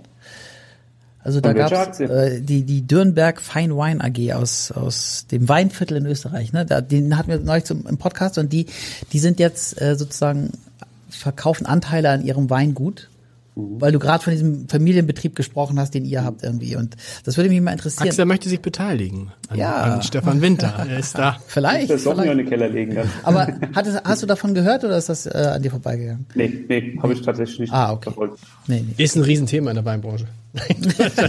Sag mal, was ich mich, was jetzt, wenn man jetzt diesen Riesling drin hat, du hast ihn ja wieder, wie heißt das, vakuumiert, wie heißt das? Nee, nee. Mit, mit Vacouvin, ja, weil ich dann schon. Ich wollte was fragen, das fällt mir oft bei Riesling, wenn man den einschenkt und der erste Geruch ist oft so ein etwas komischer bei Riesling. reduktiv oft, ja. Was ist reduktiv? Wie beschreibt man das am besten, Stefan? Äh, du, ich glaube tatsächlich, dass es vor allem, wenn der Wein noch zu jung ist, ähm, dann hast du sowas leicht metallisches, auch so, Ja. so ein hässliches Wort, aber ähm, es ist einfach, gerade jetzt ist es ja auch in dem Fall auch mit dem Drehverschluss, der noch, dann noch ein bisschen verschlossener ist und das ein, ein guter Wein wird immer von Luft profitieren und insofern ähm, hilft es meistens auch, mal einzuschenken, mal kurz zu schwenken. Und, Ich gesagt, es geht dann relativ schnell weg. Ich meinte wirklich nur in dem Moment, wo du es einsteckst und dann, wenn du dann direkt riechst, dann hat es genau dieses Metallisches. Aber ich, ich hatte eher Gummi gehabt. Ja, oder sowas. Also auf jeden Fall was. Ja was besser. ja, aber, aber auf jeden Fall was nicht angenehm ist. Ja. Ja, ja, stimmt. Habt ihr jetzt bei dem Wein auch? Und das eben gerade im ersten Moment. Ja, eben- eben. Aber jetzt verflüchtet. Jetzt ist es schon fast wieder weg. Im Glas haben wir jetzt 2019 Riesling Dittelsheim Leckerberg, ein großes Gewächs 2019 Wow. mit nur 12,5 Alkohol, also leichter als der Kalkstein 21. Ja, würde man ja denken, nein, leicht analytisch. Aber was Würde hat der, man was ja hat, denken, dass der, dass der ein bisschen süßer ist eigentlich, ne? Aber ist er wahrscheinlich nicht. Ne? Warum würdest du es denken? Leckerberg? Ja, ja, weil wenn Nee, er der ist nicht süßer, nee. Ja. Also wie, das ist eigentlich schon Ziel. Also gerade weil ich, meine, gerade das ist ja jetzt die Spitze, das sind ja die Grand Crus, ähm, aber auch da geht's mir so, ich möchte nicht zu viel Alkohol, weil zu viel Alkohol meiner Meinung nach manchmal dem Wein im Weg steht. Trotz allem ist es so, unreif geht auch nicht. Also es ist eine, es wird sicherlich auch die Jahrgänge geben bei uns, die auch 13,5 Alkohol haben, aber ganz wichtig ist, dass es dann eben die Traubenstruktur auch hergibt, also dass die Grundreife des Weins das genauso wie die Säure, was wir vorhin hatten, auch verträgt und ähm, äh, es nicht irgendwo neben dem Wein steht. Und ähm, aber das Ideal für mich ist irgendwas mit 12,5 äh, Volt zu haben in dem, in dem Bereich, weil ähm, Alkohol macht natürlich auch ähm, grundsätzlich auch ein bisschen müde und ähm, äh, es macht einfach mehr Spaß, wenn du mehr trinken kannst. Also, äh, sag mal kurz, die Flasche Vor- vorher. vor allem Winzer was kostet die Flasche Spaß. vorher? Ich sag 15 Euro. Genauso, 14,90. 14,90. Und jetzt hat man natürlich dieses im Geschmack. Also du hast recht, im Geruch hat es so ein bisschen jetzt nicht mehr so stark, 19, aber am Anfang hat er ein bisschen Gummi. Aber ist ja unfassbar, wie cremig der ist. Also, wie soll ich das sagen? Creme, also, versteht ihr, was ich meine? Ich glaube, was du meinst, man würde es nicht das cremig Cremig ist das falsche Wort. Wie Ja, heißt es genau. denn? Druckvoll? Nee, ich meine schon, ich meine schon cremig. also das ist aber trotzdem, das ist ein ganz, ganz junger Wein für uns. Der ist jetzt gerade erst rausgekommen. Also es ist zwar Jahrgang 19, aber wir, wir arbeiten da auch ein bisschen anders. Ähm, das ist unsere, also ist ja großes Gewächs, ist ja die, die höchste Stufe, die wir produzieren. Also auch, weil wir es vorhin von Süße hatten, wir machen auch eigentlich nur trockene Weine. Wir haben keine süßen Weine im Weingut. Insofern ähm, ähm, ist es trotzdem so, dass wir jetzt Jahrgang 19 rausgeben, weil wir immer auf den perfekten Zeitpunkt warten wollen. Ähm, wenn 19? Wein, gerade in, dem- in dem oberen Segment ist es so, da, da geht es natürlich auch ein bisschen um um Respekt gegenüber der Arbeit, die geleistet wurde und und und. Und dem Wein auch eine Chance zu geben, überhaupt sich in eine Richtung zu entwickeln, wo es, wo, es, wo er Sinn macht. Und das ist Jahrgang 19, aber trotzdem für mich ein blutjunger Wein. Und der hat noch einen großen, langen Weg vor sich. Aber habt ihr nicht dieses, ja, was ist das Creme? Aber dieses, dieses Anhaltende am Ende, das ist ja dann nicht mehr fruchtig. Ich will nicht, das ist ja auch noch nicht karamellig, aber, genau, also was meinst du mit cremig? Was, wie, ja, wie, aber am, es am Ende, weil ich muss noch mal. Gut, das ist jetzt zum Beispiel ganz, ganz trocken. Ne? Das schmeckt man auch, finde ich, dass es ganz trocken ist. Was ich dachte, wäre so ein bisschen Ananas oder so, so ein nicht tropsig, aber also was am Gaumen haften bleibt, schon. Jetzt ist er auch weg. Vielleicht hatte ich nur noch ein Stück. Wer hat das echte zwischen den Zähnen? Nein, also jetzt ist es weg. Herrlich. Nee, das ist, das ist, das ist sind unsere ältesten Weinberge, die wir haben. Die sind Mitte 50 Jahre alt. Und ähm, das ist auch ein Kalksteinuntergrund. Also du hast genau diese Verbindung dann von Mineralik, die vom Gestein kommt, alte Rebstöcke, ähm, vollreife Trauben, auch wenn es nur 12,5 Alkohol in dem Sinn hat. Aber ähm, wir entscheiden halt auch draußen bei der Ernte immer nach Geschmack. Also Analytik, habe ich ja vorhin schon mal gesagt, ist mir völlig egal. Ähm, wir probieren Trauben und wenn Trauben perfekt schmecken, dann ernten wir sie. Und dann wie schmecken denn so, so, so, Trauben? Also ich meine, ihr nehmt eine Traube und, und beißt da rein und äh, wie, wie schmeckt denn so eine Traube, wenn sie perfekt Du schmeckt? fängst halt ganz früh an. Ne? Also ich fange halt, sobald man irgendwie anfangen kann, Trauben zu essen und Spaß macht, Trauben zu essen, Ja. ähm, dann tastest du dich ja auch so an den Jahrgang ran. Und das ist mir unheimlich wichtig und so arbeite ich aber schon sehr, sehr lange. Also seit dem Jahrgang 2003, der hat mir damals die Augen geöffnet, weil da war ich ja noch ein junger Winzer. Ähm, da war man noch eher zahlenorientiert äh, orientiert. und ähm, der Jahrgang hat mir aber gezeigt, dass Zahlen völlig egal sind, weil wir hatten, das war ja auch so ein ultra warmer Sommer und wir hatten einfach Weinberge oder, oder Rebs, äh, Rebstöcke, ähm, die hatten schon, wenn man es jetzt an Zahlen festmacht, Ende 90, Anfang oder um die 100 Grad Öchsle, was sehr, sehr reif ist, aber die haben noch nichts geschmeckt. Und wir haben dann einfach nur, wenn man sich jetzt an Zahlen orientiert hätte, hätten wir es ernten können. Wir haben dann aber trotzdem noch gewartet und zwei Wochen später haben sich die Öchsel nicht mehr verändert, aber der Geschmack hat sich ex- extrem verändert. Und das hat eigentlich mir, das war für mich so der größte Aha-Effekt seitdem Aber gucken wir eigentlich überhaupt nicht mehr nach Werten, sondern probieren. Weil Äh, letzten Endes entscheidet auch im Glas später der Geschmack, ne? Und nicht. Ja klar, klar, aber also wenn ihr Weintrauben kenne ich ja nur irgendwie so aus dem Supermarkt und die sind immer super süß und so weiter, aber das hat ja wahrscheinlich wenig mit den Trauben zu tun, die ihr dann nachher erntet oder doch. Ja, also ich glaube dann, dass der Anspruch da tatsächlich etwas anders ist. Ja. Ja, aber wie schmeckt denn so eine Traube? Also wenn wenn eine Traube, wenn du sagst, oh ja, das die Traube ist jetzt perfekt, die ernte ich jetzt, wie wie schmeckt die dann? Kannst du das beschreiben? Es lässt sich ist schwer beschreiben, aber es ist das Verrückte ist, dass dass du, wenn du als Winzer sich damit beschäftigst, schmeckst du auch selbst die Lagen schon. Also schmeckst und du schmeckst nicht die Lage selbst, meine ich jetzt damit, aber du schmeckst, wenn du dann Riesling-Weinberger am Abfahren bist oder dir anschaust, und dann schmeckt's einfach in den Lagen auch unterschiedlich. Und das ist Wahnsinn. Das ist natürlich auch ein, ein Punkt des Reifegrads und, und, und, und Entwicklung. Und ähm, Aber die schmeckt jetzt nicht so wie so wie der Wein wahrscheinlich, oder? Ist die, Nee. super, ist die super süß oder super bitter oder irgendwie verschrumpft? Äh, ich keine ne? Also kannst du das irgendwie, also für jemand, ich habe gar keine Ahnung. Also kannst du es ein bisschen beschreiben? Also es hat auch mit Supermarkttrauben nichts zu tun. Das Ja. kann auch nicht nachge nachgeahmt werden, äh, wenn man im Supermarkt verschiedene Trauben kauft. Ja, aber wie sehen die aus? Sind die, sind die, sind die schrumpelig geworden, weil die so alt sind Nee. oder? Nee, nee, also schrumpelig wäre fast zu, wäre definitiv zu spät. Okay. Wir wollen kerngesunde Trauben und die am besten goldgelb. Und ähm, das Schöne ist, dass du, du, du hast dann diese gelben Noten, aber natürlich spielt Zucker auch eine Rolle, weil es ist, der entwickelt sich ja auch weiter. Ja. Aber ähm, trotz allem, das meine ich mit, jeder, jeder Jahrgang hat seine Facetten und du arbeitest dich auch als Winzer so ran an jeden Jahrgang. Und du merkst aber irgendwann eine totale Veränderung. Ich sage mal, wenn sie so selbst an, an, in der, in, an der Beere dann schon ein bisschen ausbalancierter und vor allem so gelb, äh, gelblich schmecken, ähm, das ist, glaube ich, ich kann es schwer beschreiben, aber ich glaube, also es ist auch für, für uns jedes Jahr ein Rantasten und ein, ein Lernprozess, weil jeder Jahrgang, das ist ja das Schöne und das Spannende, dass jeder Jahrgang anders ist und ähm, ähm, und auch herausfordernd ist in dem Moment, ne? Gerade wenn du darüber auch entscheiden willst, wann du es erntest. Aber sind die noch süß oder sind die gar nicht mehr süß? Doch, die sind süß. Okay, ja. ja, okay. Ich versuche es nochmal Axel Ja. zu erklären jetzt nur, Ja. äh, weil ich natürlich auch schon beides probiert habe. Also es gibt den Unterschied zwischen Tafeltrauben und Weintrauben. Ja. die Tafeltrauben sind also A viel, viel größer. Mhm. Ja. Äh, und die Weintrauben haben in der Regel eine dickere Beerenschale, Mhm. eine dickere Haut, da kommt auch die Tanninstruktur her. Und entscheidend ist für die Winzer auch die Qualität der Kerne. Ne? Also die, die Okay. zerbeißen wirklich diese Kerne. Und diese Weintrauben sind also viel kleiner im Umfang und wie, haben wie, wie groß denn? Also ja, würde ich sagen, vielleicht ein Viertel von so einer klassischen Weintraube, ja. Murmel. Ja, Ja. sogar umso kleiner, umso schöner. Das ist oft äh, gar nicht so verständlich, wenn wir ein schönes Foto machen von einer perfekten Traube, das ist gar nicht draußen so, So ankommt, äh, so ankommt, nicht ja. ganz gleich gesehen. Ja, und dann hast du natürlich in jeder Kerne, also gibt ja die viele, die züchten ja schon die Weintrauben ohne Kerne, weil das viele Ja. Leute nicht mögen oder die spucken das aus. Und äh, das hat dann schon eine, eine also das, Werden die- werden die die, Kerne- Kerne schmecken intensiv. Ja. Werden die Kerne mitverarbeitet?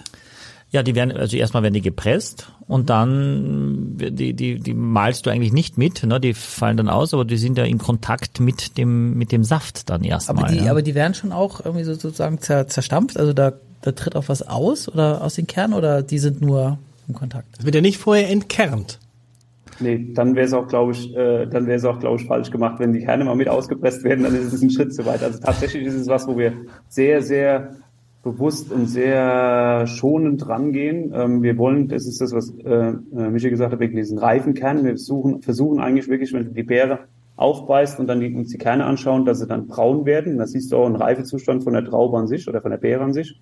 Und ähm, viel vom Aroma liegt auch in der Schale und ähm, also von in, in, der, in der Haut der Beeren und ähm, ähm, die Kunst ist es letzten Endes auch da nicht zu viel, vor allem nicht mechanisch zu belasten. Deswegen vorhin hatte ich was mit Technik gesagt. Es geht aber eigentlich eher darum, immer in dem Fall ist weniger mehr. Ne? Also wir wollen eigentlich, wir wollen, wir haben keine Pumpen, wir haben nichts. Also wir, man muss das so vorstellen, wir schneiden die Trauben draußen im Weinberg ab, schauen uns jede Traube wirklich an, die wird genommen, wird in alle Richtungen getreten, jede einzelne Beere, die dran ist, die nicht gefällt. Und dann hilft sogar auch mm, oft zur Erklärung, das, was du nicht essen wolltest, wird, muss auch raus. Ähm, das ist auch für die, für die, für die Laien vielleicht ganz gut zum Nachvollziehen. Also alles, was nicht gefällt, wird wirklich genau abgeschnitten. Und dann wird diese Traube in den Eimer gelegt, nicht geworfen, gelegt, um halt wirklich keine Verletzungen an der Traube zu haben, bis nach Hause in die, in die Presse. Und in der Presse wird halt auch, das sind, das sind große, das sind, das sind eigentlich ähm, große Luftsäcke, die mittlerweile die Beeren auspressen, wenn man so will. Das findet sehr, sehr schonend statt. Und du hast dann keine Verletzung von den Beeren oder so. Das möchten wir eigentlich auch nicht haben. Wenn wir jetzt von der Traube sprechen, wir denken immer von der Weintraube. Wenn du eine Traube sagst, dann ist es eine, Wein, eine Traube, ist, wo viele Weintrauben dranhängen. Genau so ist es so ein, äh, Ein, aber warte nochmal, was ist jetzt mit den Kernen? ja, wenn Die Frage ist werden nicht dann beantwortet, Herr raus. Also du Scholz. hast dann, du hast dann, das ist in, in du hast das in der Weinpresse, wird, kommen dann die Trauben oder die Beeren rein. Mhm. Ähm, da gibt's noch Arbeitsschritte vor, wo jeder ein bisschen, jeder Winzer auch nach seiner Philosophie entscheidet, was er macht. Äh, manche Beeren dann teilweise ab, wo es gibt dann noch ein Stielgerüst, das an den, in den Trauben dran ist oder an den Beeren Also dran ob du ist. mit den Stielen, mit den Stängeln das quasi Mhm. reinmachst oder quasi die Traube abpflückst und nur die Traube dann presst. Okay. Macht den Unterschied im Geschmack. Ja. Und? Genau, und da gibt's halt, das ist Philosophiefrage, wie das jeder, äh, wie das jeder Winzer an, das ist so ein bisschen ähm, ein rote, roter Faden, der sich dann beim Und dann wird das gepresst. Und was passiert jetzt mit den Kernen? Ihr wollt es mit den Kernen nicht verraten. Ja, die sind ja schwerer als der Saft. Achso, und das heißt, die Kerne werden immer rausge... die, die, die sinken nach unten dann, ja. Und dann? Ja, und dann werden die Also ab, du wird der so Wein ungefähr Du hast diese umgepumpt. Presse, da kommen die Trauben und die Beeren alles zusammen rein, dann wird mit diesem Ballon werden die Trauben ausgepresst und das findet sehr, sehr schonend statt. Also das kannst du mit dem Druck dann noch regeln. Und dann hast du einen, einen Kuchen, der übrig bleibt, also Traubenreste einfach. Und da sind die Kerne auch dabei. Und die Okay. werden wieder rausgefahren in den Weinberg als Dünger. Der Saft fließt ab. Also der Saft fließt ab und der Rest bleibt dann Genau. drin. Wie findet ihr jetzt diesen, dieses, dieses, dieses große Gewächs, Leute? Habt ihr noch gar nicht gesagt? Ich find's mega. Es ist sehr, sehr, sehr jung noch, genau das, was Stefan sagt. Also ähm, ist auch, äh, also ähm, die, die Flasche kostet 35. Ja. Genau. Also viel wie die anderen drei zusammen. So ungefähr. Das ganze Paket kostet 59,90 jetzt heute. Also kostet mehr als das als, äh, als die Hälfte des Pakets. Das heißt, wenn man das kauft, aus meiner Sicht sollte man das wirklich noch liegen lassen. Also ich finde, du merkst einfach, dass der Wein einfach noch sehr sehr jung ist oder auch dieser Jahrgang. Woran merkst Äh, du das? Ja, ich finde, es ist äh, es ist noch nicht komplett ausbalanciert. Ich finde, die Säure ist auch noch sehr, sehr präsent, ja. Und ich finde auch die Aromatik ist, mh, ja, eher noch im ersten, also im primären Stadium. Und ich mag das eigentlich, wenn es ist, der Wein gewinnt an Komplexität, wenn er die Reife bekommt. Und er hat alle Anlagen und das schmeckst du, das heißt die Säure, dieses Trockene, die Feinheit, die Länge, das merkst du schon, dass es ein großer Unterschied ist zum Wein davor, dass er einfach länger im, im, im Mund bleibt. Auch wenn du ihn schon runtergeschluckt hast, ist der Wein noch lange äh, da, was ja, was ja wirklich schön ist. Das hat mit der Qualität und natürlich mit der Alter, mit dem Alter der Rebstöcke zu tun.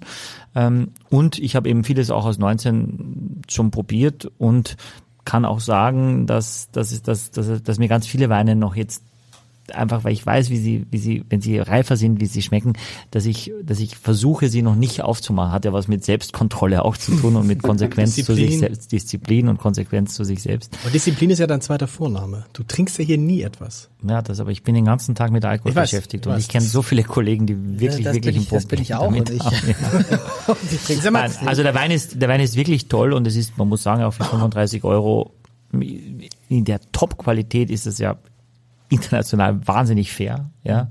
Absolut. Äh, immer noch. Ähm, also und ähm, das, ich hatte so noch gar nicht auf dem Zettel, Stefan, muss ich wirklich sagen, deine Weine, ich bin immer wieder mal im Kontakt, aber boah, so intensiv wie heute noch auf gar keinen Fall. Und bin sehr sehr begeistert. Ich würde natürlich schon Ich bin sagen, stolz übrigens, dass du kein kein äh, kein Namensjoke gemacht hast wir jetzt, weil wir ja im Winter sind, haben wir jetzt, hatte ich gedacht, dass so. du das als erstes machen so, würdest. Ja. Das, das, das, bin ich so platt? Glaub, bin ich so platt? Nein, Danke, nee, aber, La, aber Lars, äh, ja. es wundert mich, ich. wundert mich nicht, dass Lars das wundert. also heute, heute, heute würde ich sagen, ich würde, würde eher zwei Flaschen Kalkstein trinken statt einen Leckerberg, ja, okay. Äh, und würde äh, mir aber eine Kiste Leckerberg einfach weglegen und würde wow. sagen, in, das, in ist eine, das ist eine gute Idee. Ja. Aber ich glaube, wir sind halt grundlegend als Weingut auch nicht laut, also deshalb auch vielleicht nicht äh, allerorts bekannt. Ähm, ich, ich bin auch, das freut mich auch umso mehr, wenn ihr jetzt, äh, wenn dich jetzt auch die Weine überzeugen, weil das ähm, ähm, das spiegelt uns, glaube ich, auch als Weingut wieder. Wir, wir wollen, dass das, was auf dem Tisch steht, auch überzeugt. Deshalb auch das bewusste Zurückhalten von Jahrgängen und so weiter. Weil da steckt so viel Herzblut drin und, und, und wirklich mühsame Arbeit drin. Und dann wollen wir auch nicht den Fehler machen, zum falschen Zeitpunkt die Weine rauszugeben. Und das wollen wir dann auch konsequent bis zum Schluss spielen. Und jetzt ist 19 trotzdem noch jung, wie du sagst aber ähm, es fängt an Spaß zu machen, sagen wir es mal so. Absolut, so kann man sagen. Also Stefan, ich habe in der Einleitung gesagt, du darf bist in der kurz, deutschen Weinelf. Ich, ich, das, ah. das besprecht ihr jetzt noch. Ich muss, ich ganz unhöflich, ich muss heute ausnahmsweise mal ein Stück früher gehen. Ja, wow. ist, das, ist euch egal wahrscheinlich. Nein, aber jetzt, wo spannend wird. Ja, macht, macht ihr die deutsche Weine. Stefan, äh, nachlässig den Sauvignon Blanc nicht. Danke, Lars. Ich verabschiede mich. Schön, dass ja, du da Sei gespannt, sei gespannt auf den neuen Jahr. Ja. Danke. Deutsche Weinelf. Äh, Stefan, erzähl, erzähl mal. Ja, ich, äh, ich sage immer so, so spaßeshalber, wenn mich jemand fragt, was ich als Kind werden wollte, das war natürlich ein Fußballer, wenn es Talent gereicht hätte, aber ähm, ich glaube, dass abseits vom Wein wirklich auch Fußball eine große Leidenschaft von mir ist und ähm, die Weinelf bringt beides zusammen, was äh, unheimlich wertvoll ist. Wir haben dadurch schon so viele tolle Begegnungen äh, gehabt und auch selbst innerhalb der Weinelf selbst. Wir sind mit Regionen zusammengekommen, mit Winzer zusammengekommen hier in Deutschland, die die äh, möchte ich keinen einen vermissen davon und das, das ist einfach eine, eine ganz, ganz tolle Sache und die dann halt jetzt auch international irgendwo eine gewisse Bühne dem deutschen Wein gibt und auch dem Kulturgut selbst gibt. Und ähm, ja, wir, wir lernen andere Länder, andere Kulturen kennen, weil es gibt auch eine Europameisterschaft, äh, wo dann, ähm, wo wir dann unterwegs sind und da musst, das musst äh, ja, du kurz erklären so, jetzt, weil das, also ein, ein Axel, der, der hat mit Fußball wenig am Hut, der weiß jetzt überhaupt nicht, was heißt das deutsche Weinelch. Äh, es ist halt, es ist ein, ein Fußballverein, ähm, zusammengeschlossen aus äh, deutschen Winzern. Ähm, muss man, muss man unbedingt Winzer, Winzer sein? Aus um der Weinbranche. Okay. Bitte? Also man muss nicht Winzer sein, aber man muss aus der Weinbranche kommen. Ja, ja, ja aber die meisten sind tatsächlich Winzer. Ja. Ähm, und äh, genau, da wurde 2005 äh, wurde die Weinhaus gegründet. Ähm, ich bin sogar Gründungsmitglied. Und ähm, genau, so ist es dann stetig weiter gewachsen und es kommen halt auch, es gibt immer ein Probetraining und so und es kommen dann immer wieder neue Leute zu und wir versuchen halt das Jahr über Spiele zu organisieren, die zum einen entweder Werbung sind oder, ähm, oder für einen guten Zweck sind ähm, und versuchen so auch mit dem, mit dem Wein den, die Verbindung zu dem Fußball zu bringen, was ja auch nicht ganz einfach ist. Ähm, und ähm, es es gibt einfach so viele tolle Begegnungen, auch äh, öffnet Türen, die, die, die, glaube ich, grundlegend viel komplizierter gesehen werden würden. Und ähm, ja, und vor allem, wie gesagt, es bringt, bringt Menschen zusammen und verbindet die zwei schönen Sachen miteinander. Und ist das immer international? Also ist also die Weinwelt selbst ist, ist deutschlandweit Ja, orientiert ja. Äh, oder organisiert. Ähm, ähm, aus allen Regionen sind, sind Kollegen dabei Mhm. und äh, macht es natürlich auch jetzt, es gibt auch ein Training, gibt ein Trainingslager und es gibt Spiele, Mhm. was natürlich unabhängig von Profis äh, schwierig gestaltet ist, dann die Anreise oft äh, sind halt dann teilweise haben wirklich auch Kollegen weite Wege zu gehen oder wir selbst auch.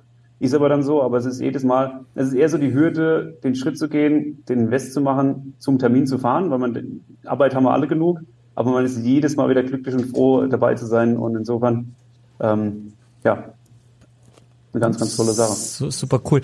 Und dann gibt es also ein Probetraining.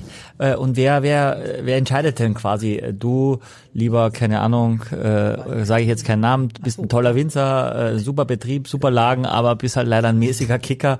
Äh, und äh, ja, das mh, passt da nicht so rein.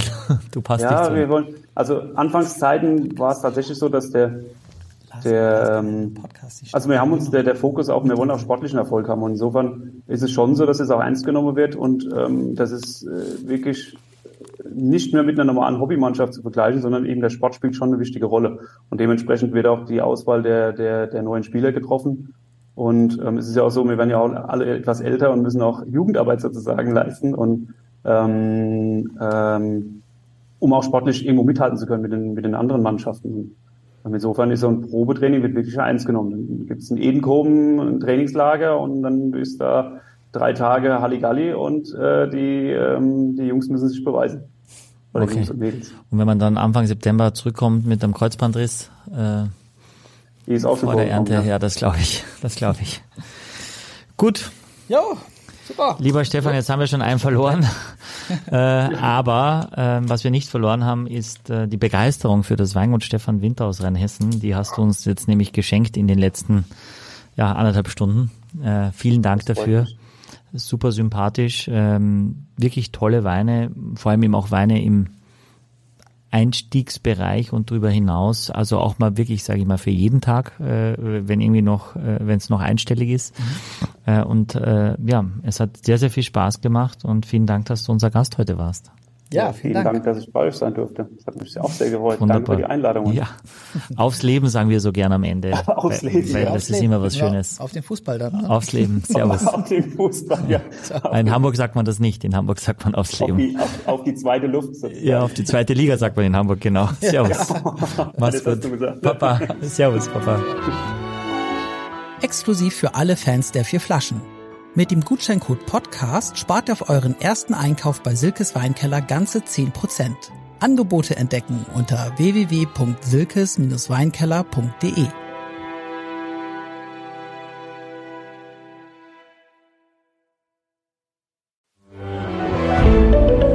Ein Podcast von Funke.